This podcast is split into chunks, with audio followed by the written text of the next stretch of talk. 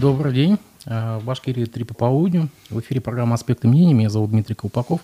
За звукорежиссерским пультом Никита Полянин. А сегодняшний наш гость – доктор социологических наук Арсен Нуриджанов. Добрый день, Арсен Аденович. Добрый день. Пройдемся по итогам прямой линии с главой региона Радим Хабировым. Было очень много интересных цитат, а, очень много комментировалось. Вот одна из этих цитат.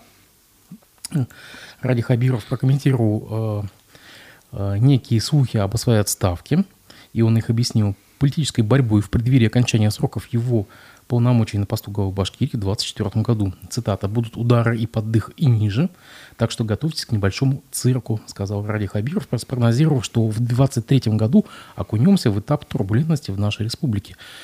Основное, а почему в 2023 году? Вообще, как бы переизбрание в 2024 году. Э, какой цирк ожидает глава региона в 2023 году и где купить билеты на это представление? Ну, э, во-первых, Хабиров, наверное, знает что-то, что не знаем мы. Э, я так понимаю, что в 2023 году планируется, наверное, окончание СВО. Вот. И я думаю, что в 2023 году планируется транзит. Видимо, наверное, два эти события Хабиров и имел в виду, скорее всего. Вряд ли э, тут, как надо искать какой-нибудь конспирологический смысл, что он будет досрочно переизбираться потому что понятно, что его э, выборы гораздо проще приурочить к выборам его и госсобрания. Это, насколько я помню, 24 год.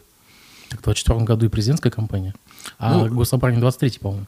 А, госсобрание 23 23 Ну, значит, э, вот он, наверное, имел в виду, что мы окунемся вот первый год выборный, 23-й парламент. Или, может быть, это такая заявка развести две, две кампании, может быть, чтобы не накладывалось на президентскую? Слушайте, ну, вполне возможно, что у Хабирова просто каждый год цирковой. Угу. Так что тут же цирк неперестанный, понимаете, вот. Ну, ему действительно не позавидуешь. Только пришел, тут ковид начался, ковид, значит, закончился, значит, тут теперь СВО, мобилизация. Ну, в общем-то, так, испытание так, так себе, ага, по удовольствию. Так. А что за Поэтому удары? тут что не день, то, тыр, то цирк у него. То ближайшие сотрудников сажают, то переметывается в стан врага. Понимаете, тут, в общем, даже трудно что-то как-то спрогнозировать точно и понятно. А что за удары, допустим, от кого он их ожидает? И вообще есть оппоненты у него в республике? Ну, в республике, наверное, их нет, она, может быть, зачищена. Сложно сказать. Я так далеко, как Хабиров, не заглядываю. Давайте доживем, и там на месте определимся. Ну вот Патлицын в понедельник здесь в этой студии говорил о теме работе Каримова. Вы как считаете? Ну, я считаю, если хотел бы быть губернатором, при его возможностях и связях его тестя, некоторые там злые языки утверждают, что он чуть не генерал-полковник ФСБ, я думаю, проблем бы не было. Вот. А поскольку это не произошло, то, может быть, он и сам не хочет. Понимаете, какая вещь? Вот э, быть мэром такого города, как Плес, где там все тихо, мирно, спокойно, да, и там отдыхай, живи, развивай музей на, там, народно-прикладные, это одна ситуация. А быть э, губернатором такого региона, как Башкирия, это совершенно другая песня. Здесь, видите, то, то одно, то, то другое, то Куштау, то что-нибудь еще. Ну, в общем, так это напряженно. И тут-то потерять голову можно гораздо быстрее, чем будучи губернатором Плеса. Поэтому, если, ну, по, по моему вот мнению, то смотреть с точки зрения, то я не очень бы, э, э, сказать, рвался на губернаторское место и считал быть какой-то хорошей синекурой. По нынешним временам губернаторы крайние в России. И что в ковид на них переложили всю ответственность за текущее состояние дел, что сейчас э, со СВО, что и мобилизация была возложена на плечи губернаторов, да, что, ну, странно, хотя, казалось бы, там есть военный комиссар, условно говоря, республики или области, который должен отвечать за мобилизацию, нет, а отвечает за мобилизацию главы регионов. И все это, в общем, говорит о том, что давление, напряжение со Старой площади, с администрации президента очень сильно на них. Но все-таки интересно вот этот пассаж по поводу ударов. Э, как бы человек, который, по сути, в, на контроле держит всю республику, от кого он может ждать? Ну, Чемизов тоже не ждал. Понимаете, вот, например. А тут раз Собчак ему со товарищами, видимо, какой-то удар нанесла. Ну, может быть, и такой же вот... Ну, есть конспирологическая версия, что все это постановка и спектакль. Ну, не знаю, может быть, он тоже вот э, что-то типа этого имеет в виду. Может быть, какие-нибудь свои телеграм-каналы удар ему нанесут, потом оста- окажется, что это вот постановка. Представления не имеет. Надо было его спрашивать. Что же никто не спросил-то? Ага. Там же на прямой линии он прокомментировал объединение БАШ-ГУ и УГАТУ. Он признался, что бывшие его коллеги из Института права БГУ предали его анафеме. Не знаю, конечно, что он этим подразумевает. Но в любом случае сегодня пришла новость, что Уфимский университет науки и технологий, это такой ныне вуз из объединенного Башгу и Югату, возглавил Вадим Захаров. Это был, по-моему, исполняющий обязанности ректора Ну, бывший ректор БГУ. Да, да, да. Что нам теперь даст этот Уфимский институт науки и технологий, как вам, кстати, название, да, и как бы как вам креатура Вадима Захарова, нам вроде обещали на фе- федеральную какую-то федера- федерального персонажа на должность ректора, насколько я помню. Ну, я не помню, что именно федерального персонажа предлагали. По-моему, как раз речь шла о том, что кто-то из наших будет туда выбран. Вы знаете, сложно сказать. Мне изначально эта история не очень нравилась. А, Я не верю в то, что будут открыты такое, такие финансирования, как обещали.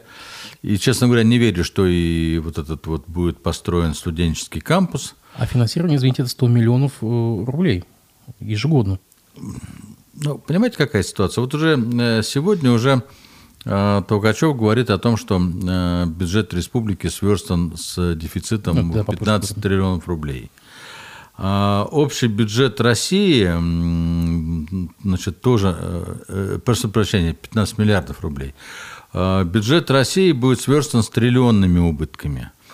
И денег на все уже сегодня не хватает, а впереди у нас, вот начиная вот осенние месяца, начинается эмбарго по нефти, и там непонятно, что с газом будет твориться, но, по крайней мере, статистика показывает, что нефтегазовые доходы страны падают неуклонно. Идет падение индекса э, промышленного производства, падают индексы торговли, практически э, потихонечку вся экономика валится. И будут ли у нее свободные деньги на вот эти вот э, забавы или нет? Вот это большой вопрос. Когда это планировали несколько лет назад, исходили из одной ситуации, сегодня ситуация другая. Э, Поэтому не очень понятно вообще, насколько все эти обязательства будут выполнены. А то, что это объединение реально э, ухудшит управляемость, э, внесет повышенный элемент дезорганизации, то, что цели будут размыты обоих вузов в объединенном, а соответственно будет страдать подготовка студентов, и это вызовет напряжение внутри профессорско-преподавательского состава, оно уже вызвало, а сейчас и неизбежно будет дальше все это вызывать. Короче, все это такой, знаете, э, такой будет тлеющий конфликт с потенциальной пороховой бочкой. И в общем, думаю, что ничего хорошего из этого не выйдет. Так и не скрывается, на самом деле. Говорят, что о переходном пери- пе- периоде примерно в два года, и вот эта турбулентность, она не скрывается, что будет на время переходного периода. Ну, слушайте, у нас и так ведь качество обучения э, очень сильно упало за последние годы, да? Ну, а, соответственно, когда будет э, вот это, что такое турбулентность? Турбулентность – это прежде всего конфликт между э, м, э, внутри, э, вот, сказать, э, вузовский и прежде всего профессорско-преподавательский конфликт внутри себя. Не со студентами же будут конфликтовать. Ну, соответственно, будут на это уходить время, силы и нервы, а студенты будут обучаться по такому остаточному принципу. Ну, мы получим, соответственно, вот сколько он, 2-3 года будет идти. Вот 2-3, значит, э, года эти студенты недополучат нужных знаний. Ну, а какие-то будут специалисты, мы видим, вот сегодня страна же наша не может ничего воспроизвести в импортном замещении, понимаете? У нас фактически разрушена инженерная школа, у нас фактически нет сегодня инженерных кадров. Нам надо заново все это начинать формировать. А у нас тут объединение вузов. И технический вуз УГАТУ потеряет свои э, многие, как бы, свой, ну, такой скилл свой определенный, да, А, но БГУ он не приобретет, потому что у него скилл так, так, так себе был. Техническую сторону не приобретет, а в остальном тоже проиграет. Ну, в общем, получим что-то среднее. Ну, ну по советским временам выпускники будут равняться, ну, Техникум. да, хорошим выпускникам техникума. Но это ведь не задача вуза, вот в чем дело. Об этом, к сожалению, мало кто думает. Вот. Все было поставлено в угоду тому, что федеральный центр даст какие-то деньги. Ну вот посмотрим, как все это будет выглядеть. Да. Вы уже упомянули о том, что Константин Долкачев заявил о дефиците бюджета на 2023 год в размере 14,5 миллиардов рублей. Кстати, почему эту новость возвещает господин Толкачев, а не Минфин? А потому что парламент утверждает бюджет. Угу. То есть по законодательству именно парламент утверждает бюджет, э, и поэтому он и озвучивает ее. Ну, мы помним, что... Минфин только исполняет бюджет. Мы помним, что в принципе где-то такие же э, суммы были и в прошлые года, да? Или нет, нет, нет, э, дефицит был поменьше, он сейчас растет. Правда, заявлено, что источники определены, но я так понимаю, что источник один. Это вообще источник покрытия бюджетного дефицита в России, похоже, скоро будет один – это будет печатный станок. То есть инфляция будет расти, уже есть данные о том, что э, индексация пенсионера в этом году ну, на 1 января будет меньше текущей инфляции. Ну вот, соответственно, тоже один из источников покрытия дефицита бюджета. Ну, я так думаю, что Башкирию это не оставят один на один с проблемами финансовыми. Покроют. Нет, ну покроют, конечно. Печатный станок все покроет. Вопрос, какие цены будут. Какая будет инфляция? Вот же только вопрос, понимаете? А, ведь сейчас а, дефицит федерального бюджета покрывается за счет а, того, что вот кубышку фонда национального благосостояния распаковали. Там, если помните, мне было где-то более 10 э, триллионов рублей. Часть из них вот пошло на, помните, когда поддержка Сбербанка, там около 3 триллионов, еще что-то. Ну, около 7 триллионов осталось. В этом году порядка триллиона с небольшим будет на погашение этого бюджета, потом несколько триллионов уйдет на поддержку промышленности.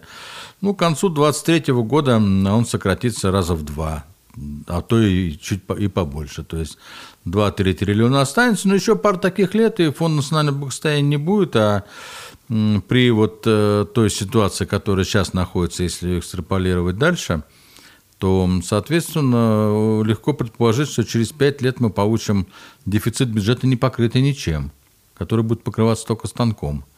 Ну, соответственно, инфляция будет ага. зашкаливающая. Не очень радужные перспективы, на самом деле. Ну, ну за что боролись? Мы же всю эту власть выбрали, за нее проголосовали, поддержали во всех начинаниях. А, Еще как бы одна новость на деньги, насчет денег, да, тоже Курултай, вице-спикер собрания уже Рустам Шмухаметов сегодня отметился заявлением, что многие семьи участников спецоперации остаются практически без денег. Он призвал работодателей, мобилизованных, выплатить хоть какие-то деньги, потому что еще не пришли деньги от Министерства обороны – а поскольку мобилизованные были мобилизованы, мобилизованы в конце сентября, они не успели еще получить свою зарплату. То есть, в принципе, работодателей просят э, скинуться деньгами, чтобы как-то хоть помочь семьям мобилизованных. Да, вот тоже интересная, да, прекрасная новость. Как вы можете прокомментировать это? Вот если мне память не изменяет, э, он возглавляет как раз э, Координационный совет волонтерства. То есть что-то там связано с волонтерством по вот помощи тем добровольческим батальонам, которые формируются в республике. Ну, как вице-спикер, как вот э, координатор этого волонтерского движения, мне кажется, кроме того, чтобы помогли вот, работодатели, мне кажется, он должен кинуть клич по парламенту. У нас там порядка под 40 человек э, значит, штатные – Эм, единицы зарплаты, если память не изменяет, у вице-спикера, по-моему, 450 тысяч в месяц. Вот, ну, остальных мы там у кого-то поменьше, у кого-то побольше. Мне кажется, знаете, вот в советское время был такой хороший э, почин, фонд мира собирали, а, а, однодневный заработок предприятия, например, перечисляли фонд мира. Вот, мне кажется, месячный заработок наш парламент мог бы как раз э, потратить, собрать бы, не забирать себе, а как раз потратить на поддержку вот этих мобилизованных и тем самым показать нам такой воистину патриотический пример действительно народных депутатов, которые вот грудью поддерживают и деньгами своими поддерживают мобилизованных. Это было бы очень хорошо. Я думаю, этот пример воодушевил бы многих, и за ним бы пошли. Вот почему бы ему не выступить с такой инициативой? Я думаю, что он выступит, наверное, в ближайшее время, послушав нас.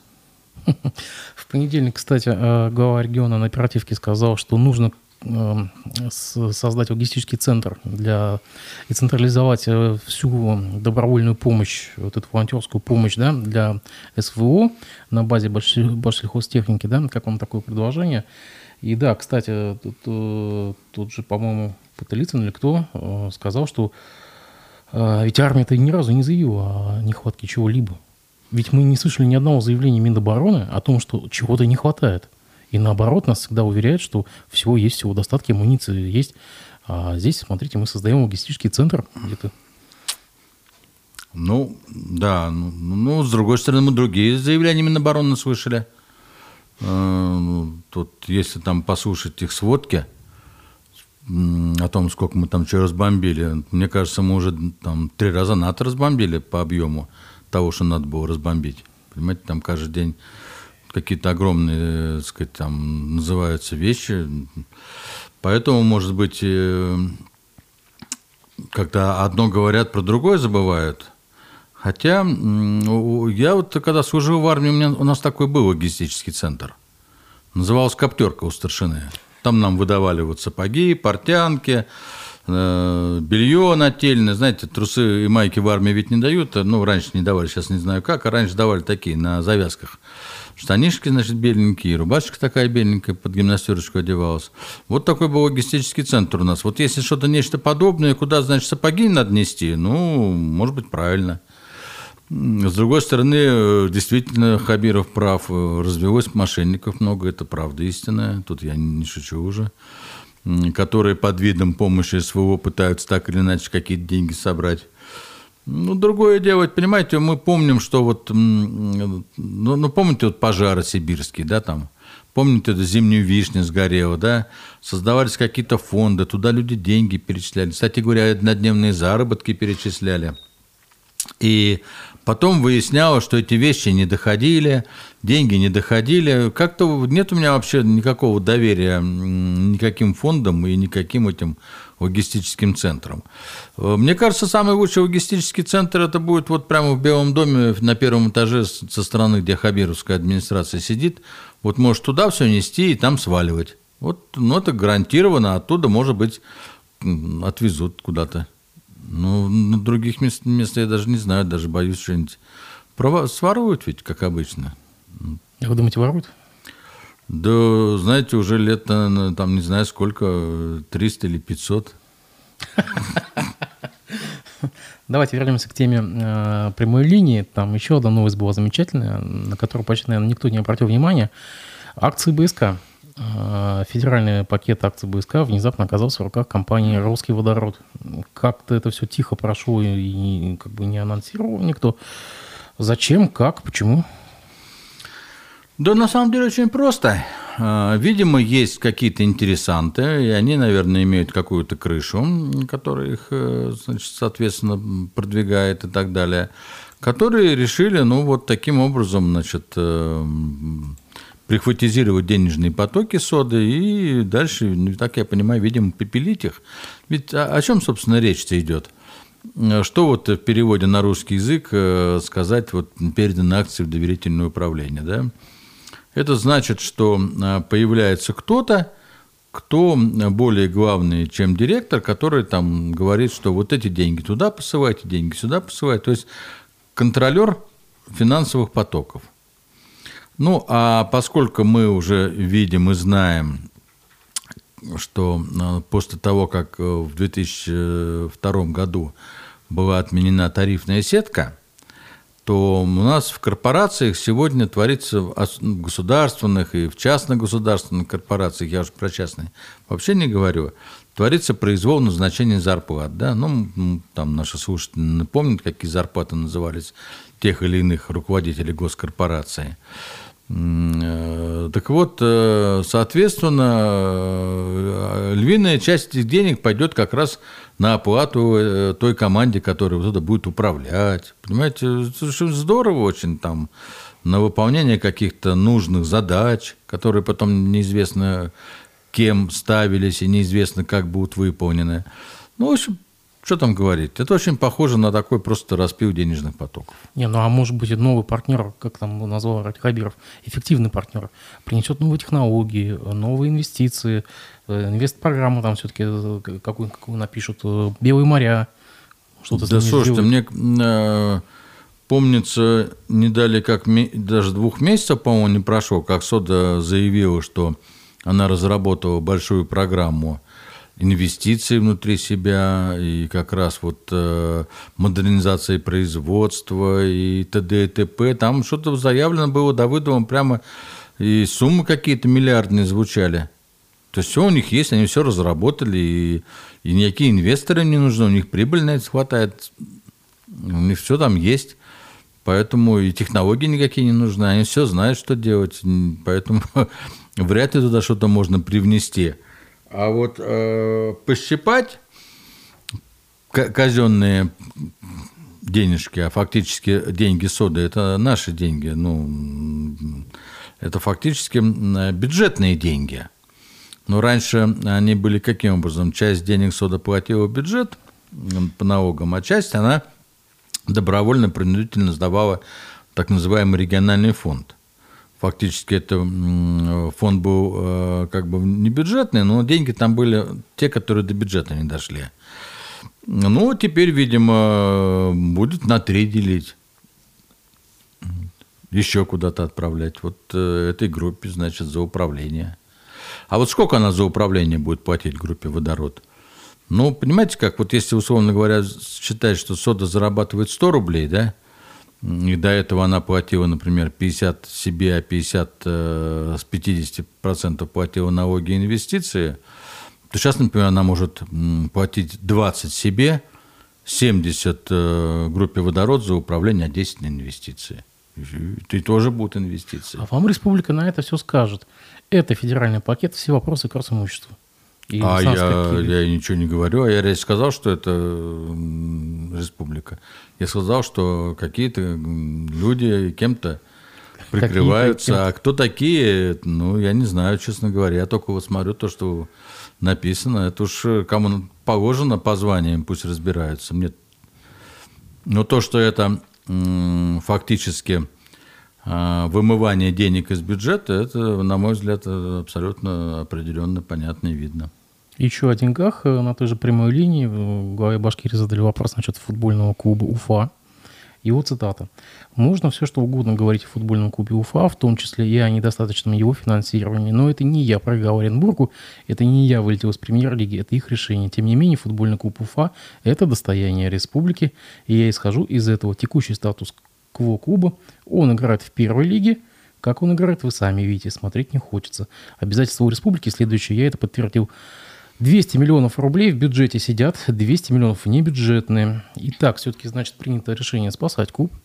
А, мы еще, кстати, не знаем, что там происходит с судебным процессом э, по поводу Орикфонда и, там, по-моему, сумма 105 миллионов, насколько я помню. А, как вы считаете, кто остальные 200 миллионов доплатит, да, и так ли он сейчас вот прямо нужен уже вот этот клуб, когда и так э, в бюджете дыра размером почти 15 миллиардов? Ну, мы как-то неоднократно за это вопрос вроде задевали. Просто суммы не было определенной. Сейчас вот сумма прозвучала 7 миллиардов.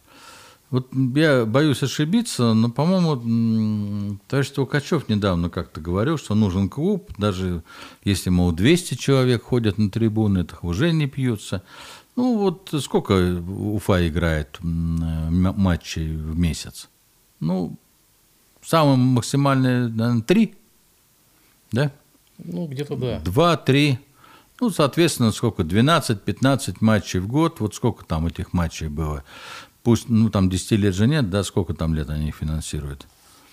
Ну, пусть там 5 лет финансируют, да?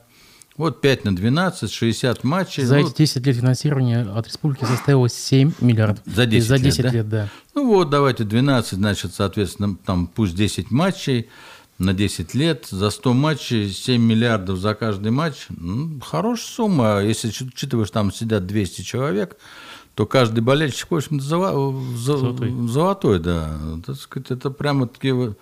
Это вот а, тоже очень, кстати говоря, показательно эффективность управления и как наша власть понимает ее. А Я так понимаю, что именно вот это разбазаривание 7 миллиардов Хабиров и считает эффективным управлением, ну, в переводе на соду, то я так понимаю, что, ну, и, собственно, и мы и говорили про это, что там сидели люди, которые там обогащали, я и, в вашем эфире это говорил, которые там просто, ну, купались в деньгах.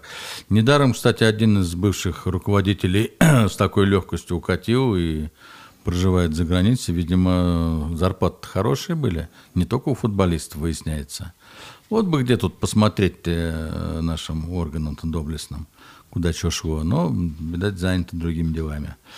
Ну вот, а, тем не менее, а, опять идет речь о том, что это будет финансирование из бюджета. А, 200 миллионов на 200, так вот, плюс вот какой-нибудь рекфонд, э, та же сода там какая-нибудь будет давать с барского плеча, или там башнефть какая-нибудь с барского плеча будет Ну, крохи. я не думаю, что от башни сейчас что-то мы увидим. Ну, аналогичные, я имею в виду, не конкретно эти компании, а аналогичные эти компании. Найдется какая-нибудь компания, которая будет давать, а, отщипывать, но фактически это опять деньги, которые не дошли до бюджета. Деньги, которые не попали в дивиденды, в прибыль и так далее. То есть они могли быть в нашем бюджете более эффективно израсходованы. Ну, если наши пенсионеры и малоимущие как бы готовы смотреть э, этот футбол за свой счет, финансировать этих бугаев, миллионеров. М, Хорошо. Что ж, э, давайте к другим новостям. В понедельник начался осенний призыв, который продлится два месяца. Кстати, вы верите, что по окончанию призыва не, не возобновится мобилизация? А почему она должна была кончиться?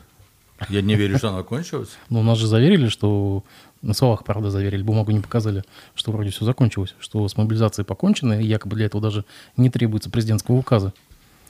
Слушай, ну давайте не будем наивными. Идет специальная военная операция. Причем не какая-нибудь там, не рота, не батальон, а такая войсковая, полномасштабная, с фронтами, с армиями. Ну, мобилизация объявлена. Сколько надо будет, столько и будут набирать. Сколько надо будет, столько и будет идти.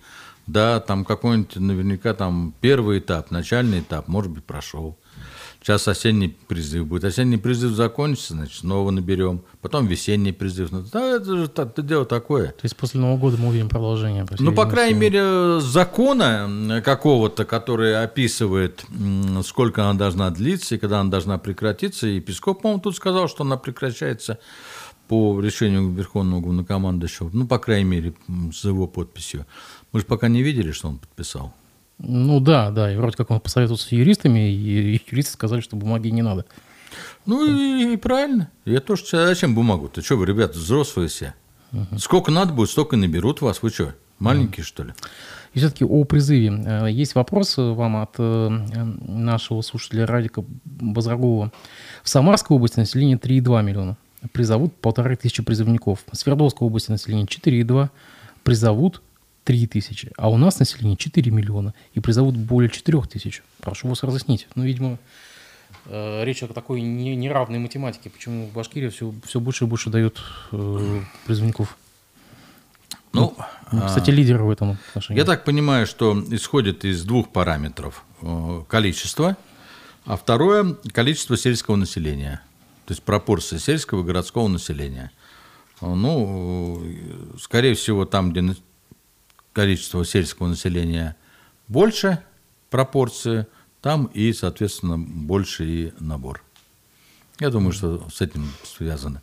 Но на самом деле, по, по самому крупному счету, эти цифры абсолютно не э, релевантны между собой, и они ни о чем не говорят. То есть невозможно по этим цифрам определить, условно говоря, отношение федерального центра к республике. То есть невозможно сказать, что республика в худшем положении или в лучшем. Это, знаете, это, э, я так понимаю, что э, у военных, э, которые занимаются мобилизацией, есть определенные свои нормативы, таблицы, расчеты, которые там достаточно сложны, и там не дважды два. Просто из этого исходят. Но мы обратим внимание на то, что Министерство обороны обещало, что срочников не будут отправлять в зону проведения СВО.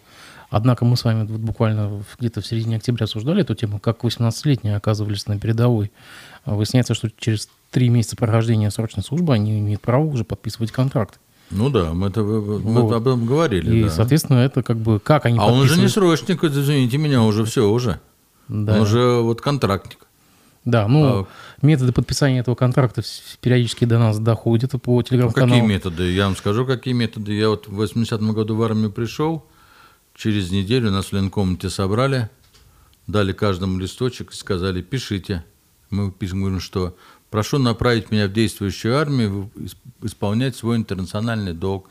Дата, подпись. Ну, мы все дружно, там, вот сколько у нас сидело, 120 человек, все и заполнили все это, тут же и сдали. И не отказаться. Ну, понимаете как? Ну, отказаться можно, конечно, было. Но ведь э, у начальства очень много способов заставить тебя в армии особенно. Ну, будешь через день на ремень ходить или очко зубной щеткой драить. Это уж как повезет. Но мало не покажется. А могут на свинарник поставить. И два года будешь там за свиньями ухаживать, а э, помыться дадут один раз, когда на дембель пойдешь, за два года. Я видел таких бойцов. Ходили, там нынешние бомжи, это ворды по сравнению с ними. Как вам история из Стерлитамака, где Э, мобилизовали нейрохирурга, детского нейрохирурга, и больница за него вступилась. Э, даже написали письмо на имя президента с просьбой вернуть врача-нейрохирурга Ахмета Бубакирова, мобилизованного 25 октября. Выяснилось, что это единственный специалист почти на два города и на несколько районов, да, и его отправили на передовую. Самое интересное, какие были ответы. Допустим, мэрия Стерлитамака сказала, что он добровольно ушел на мобилизацию. А Министерство здравоохранения сказало, что вся помощь планово оказывается в полном порядке. Вот такие вот у нас интересные новости. Что скажете? Ну, я не очень, правда, понял, куда он попал. Если правильно я понимаю, что происходит сейчас, то идет нехватка, прежде всего, военных медиков, хирургов. И я знаю, что обращаются и к людям, которые а, э, там, достаточно давно уже на пенсии, но тем не менее имеют воинские звания а, офицеров, которые были хирургами. Вот. Если это мобилизуют в госпиталь на работу хирургом, одна ситуация. А если это мобилизуют мотострелки, значит, другая ситуация. Вот это я не очень из информационных потоков понял. Но в любом случае, наверное, правильно сделал коллектив, что обратился и указал на то, что действительно ситуация, ну мы знаем, да, что ситуация с врачами на местах сложная. И ну, детские нейрохирурги вообще дефицит, дефицит, такая дефицитная специальность. Правильно обратились. А то, что сейчас ведомства пытаются всячески от себя отпихнуть, то есть не себя назвать крайними, ну так это же дело понятное. Ну да, э, как бы тут не, не то, что нейрохирург, тут невролога ты детского не найдешь днем с огнем. Ну да. А, еще до новости этой недели. Олег Пустовалов, э, это бывший начальник управления по госохранению объектов культуры и наследия Башкирии, покинул должность, переехал в Москву на, некую, на некий пост главы аппарата Совета по науке а, при Госсовете.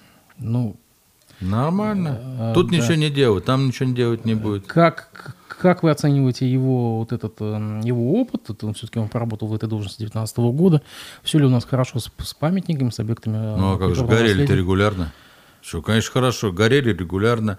На их месте, значит, там строились то, что надо. Ну а кто? Это же его зона ответственности. Отличный специалист. Дай бог всем таким. Ну, не все же в его полномочиях было. Есть рынок, и все-таки эти дома никто не покупает, они никому не нужны. Ну, а, а, а сказать, использовать э, опыт страны, креативить, придумывать что-то, это что, совсем сложно? Придумать, как это сделать? Или ума не хватает? Но то, что ума не хватает, понятно, это давно было, когда еще он на министерстве сидел. Ну, дай бог. Вот такие, госсовет, это правильно, туда надо всех таких. Угу. Ну, надо же как-то развалиться, уже надоело вся эта вот бодяга. Правильно, Хабиров, я согласен с ним. Вот этот цирк уже вот достал уже. Давайте заканчивать тебя с ним. Уже закончим с этим цирком и начнем что-то новое создавать. А вы думаете, это была инициатива Хабирова о переводе Полставого или как? Или... Нет, я вообще говорю в целом про цирк. Угу. Вот, кстати, еще одна новость из области уже бывшей епархии Полставалова, как бывшего начальника, памятник Салавату Юлаеву. Э, Все-таки решено проводить его реконструкцию. По всей видимости, в год 450-летия Уфы мы входим без памятника. Э, есть опасения башкирских активистов, националистов, что якобы и после реконструкции памятник может не вернуться на свое место. Вы разделяете такие опасения? Ну, ну во-первых, э, если они так опасаются за это, они могут создать фонд фонд какой-то там этого памятника, и туда, значит, собрать деньги. И на эти деньги быстренько отремонтировать его и проконтролировать, чтобы он до 450-летия был отремонтирован и поставлен на место. Это же никто не мешает сделать. Я думаю, в республике найдется достаточное количество башкирских предпринимателей, которые с удовольствием в этом деле поучаствуют. Они, наверное, спят и видят, мечтают только как бы вот действительно памятник национальному герою, ну, как бы починить и сделать его вот еще более лучшим. Так что ничто не мешает им взяться за это дело, создать НКО и плотно контролировать, взаимодействовать с властью контролировать этот процесс. А просто так, значит, ходить и опасаться, так сказать, там из-за угла э, кукиши показывают, ну, это какая-то глупость какая-то. А что, что опасаться? Что памятник на металловом, что ли? Куда там его сдадут? На гипс? Ну, может быть, затянется. Вы же знаете, у нас... Э, ну, у нас вон цирк не, не, не отремонтирован уже. Ну, да, ну затянется да. и что? У нас много, мало ли что. У нас вон памятник, я помню, э, Мухиной, колхозника и, и рабочий. Тоже увозили. Да, там что-то надолго там застряли. И тоже надолго, но ничего, потом вернулся. Ну, тут это же все тоже, понимаете, демонтировать, монтировать, финансировать, чинить. Это же дело такое, не быстрое. Но я ни, ни, никаких, честно говоря, не вижу со стороны власти поползновений ликвидировать там памятник, тем более это памятник у нас уже ну, Уфа неразрывно ассоциируют с этим памятником. Они что, боятся, что теперь на гербе вместо него Шеймуратов появится, что ли? Ну, глупости все это. Кстати, о Шеймуратове, да, вот тут новость э, пруфов подоспела. Э, Советская площадь и прилегающая территория, и сам памятник теперь, оказывается, э, будет нам отдельной статьей расходов. Вот сейчас, причем все это уже там почти в миллиард обошлось, да? Проф пишет, что потратит еще 6,6 миллионов рублей на уже обслуживание. То есть, оказывается, все это надо обслуживать, поливать, ухаживать. Ну, а как же? И это достаточно... Содержать... Это очень ну, дорогостоящий объект теперь будет ну, статьи расходов. Ну, у нас, э, у нас весь город так обслуживается, любые газоны, вы же видите, там вот э, город высевает траву, потом стрижет ее, какие-то вазоны ставит. Это все статьи обслуживания, ну что тут? Ну, тут, ну, вот и на площадь какая-то сумма капнет. Ну, а Пруфа думает, что, что сумма капнет в 10 раз больше, чем на прилегающие другие газоны, что ли? Ну, я не думаю. Ну, я так понимаю, что авторов статьи немножко как бы коробит, что у нас есть отдаленные районы, я не знаю, там, там Шакшу там, допустим, или так. еще что-то, которые остаются без этого благоустройства годами. Так. А здесь у нас центр города и так, э, где плитка перекладывается уже как по собянинским, э, собянинскими темпами. Нет, они, конечно, правильно, с одной стороны, думают об этом. Но с другой стороны, слушайте, ну центр столицы республики, ну как-то должен отличаться от Шакши. Я, мне кажется, так, по крайней мере. Ну, я не знаю, может быть, есть какие-то другие точки зрения. А вы знаете, э, ничто не мешает профи какой-то опрос провести там или выступить инициатором городу, чтобы провести опрос массовый горожан, или самим пойти на улицы поспрашать. И спросить, как люди считают. То есть это очень быстро. Для этого Можно референдум, кстати говоря, городской ну, правда, для этого надо подписи ходить собирать, но, в принципе, можно собрать подписи и попытаться организовать городской референдум. Для этого есть э, уже действующие механизмы, это называется публичное слушание по бюджету, которое, кстати, у нас проводится достаточно так декоративно. Ну, ну, тем не менее, есть депутаты, к которым есть депутаты, можно обратиться, да. понимаете, с наказом. Нет, э, понятно совершенно, что если есть площадь, на которой, значит, есть там насаждения, газоны, там светильники, фонтан тому подобное. Ну, вот этот фонтан даже то же самое, да, возьмите. Ну, э, вода в нем льется за деньги, или вы думаете, как, что водоканал бесплатно отпускает ее? Там счетчик стоит воды, там двигатели стоят, которые электричество. Ну, это все, все это затраты. Ну, ребят, ну, я понимаю желание, понимаете, как бы нашу власть щипнуть со всех сторон, да, там, и за попу, и за щеку. Но давайте все-таки зерна от плевета будем. Там, где надо, давайте щипать, там, где не надо, ну что, просто так-то покусывать ее. Так можно чего угодно из пальца придумать. Нет, слушайте, у нас огромное количество проблем, реальных проблем. И власть это прекрасно понимает, и население прекрасно понимает. И решение этих проблем – к сожалению, не всегда зависит только от власти или от населения. Там много, э, все-таки давайте объективно говорить. И финансирование надо, и ум надо, вот там, понимаете, вот возвращаясь к прежнему вот э, фигуранту, с этими вот архнаследием, там это все вот требует креативного, умного подхода. У нас вот власть вот это не генерит, понимаете? У нас э, тактические шаги есть, стратегических шагов нет. Стратегический подход нужен ко всему. А, и надо, чтобы стратегический подход еще бы и власть понимала, и до населения донесла. Вот если мы будем понимать, что хочет власть, а власть будет понимать, чем мы можем помочь, тогда у нас будет что-то двигаться. А так, пока, а, если у нас э, все хотелки власти это дать возможность попилить своим людям бабло, ну, ничего мы никуда не движемся. Да, не весело. Почему не весело? Очень даже весело. Вы что? Как же не весело-то? Это же цирк. Уже Хабиру сказал. Да. Смеяться надо, а вам все не весело. Да, точно. Что же, на этом поставим точку. Спасибо большое, что пришли. Дорогие друзья, увидимся с вами завтра. Смотрите э, канал «Аспекты», читайте, читайте сайт «Аспекты медиа», следите за анонсами. Всего доброго. До свидания.